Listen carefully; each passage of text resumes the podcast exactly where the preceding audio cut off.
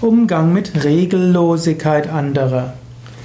Es gibt Menschen, die scheinen keinen Regeln zu folgen. Sie bemühen sich fast, jede Regel zu brechen.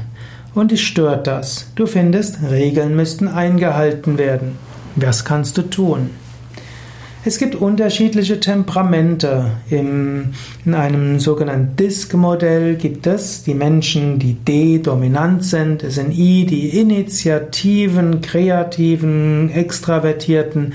Es gibt die S, die Geselligen, die Sozialen, denen das menschliche Miteinander wichtig ist, sind, ist. Und es gibt die G, die Gewissenhaften. Für sie sind Regeln sehr wichtig und man muss sich an Regeln halten.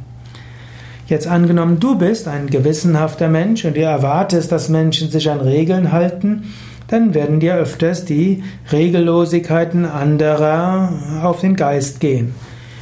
Was machst, was kannst du tun?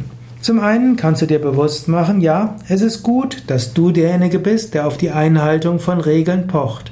Es braucht Menschen, die sich an Regeln halten und es braucht auch Menschen, die andere darauf aufmerksam machen, Regeln zu halten. Menschliches Zusammenleben ab einer gewissen Menge an Menschen braucht Regeln und diese Regeln müssen vielleicht sogar schriftlich fixiert werden.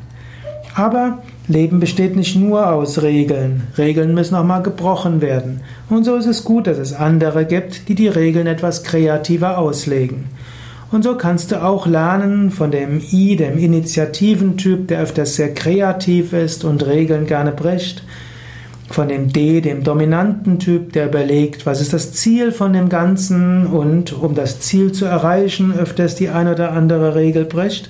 Und es gibt den S, den Geselligen, den Sozialen, dem geht es vor allem um Menschen und er sagt, Menschen sind wichtiger als Dinge und menschliche Liebe ist wichtiger als Regeln. Auch er wird deshalb die eine oder andere Regel brechen. Du bist dann derjenige, der sich um die Regeln kümmert und die anderen kümmern sich um das Ziel, um die Menschen und einfach um neue Ideen. Alle zusammen könnt ihr Gutes bewirken, viel Gutes bewirken, wenn ihr euch gegenseitig wertschätzt für eure unterschiedlichen Aufgaben.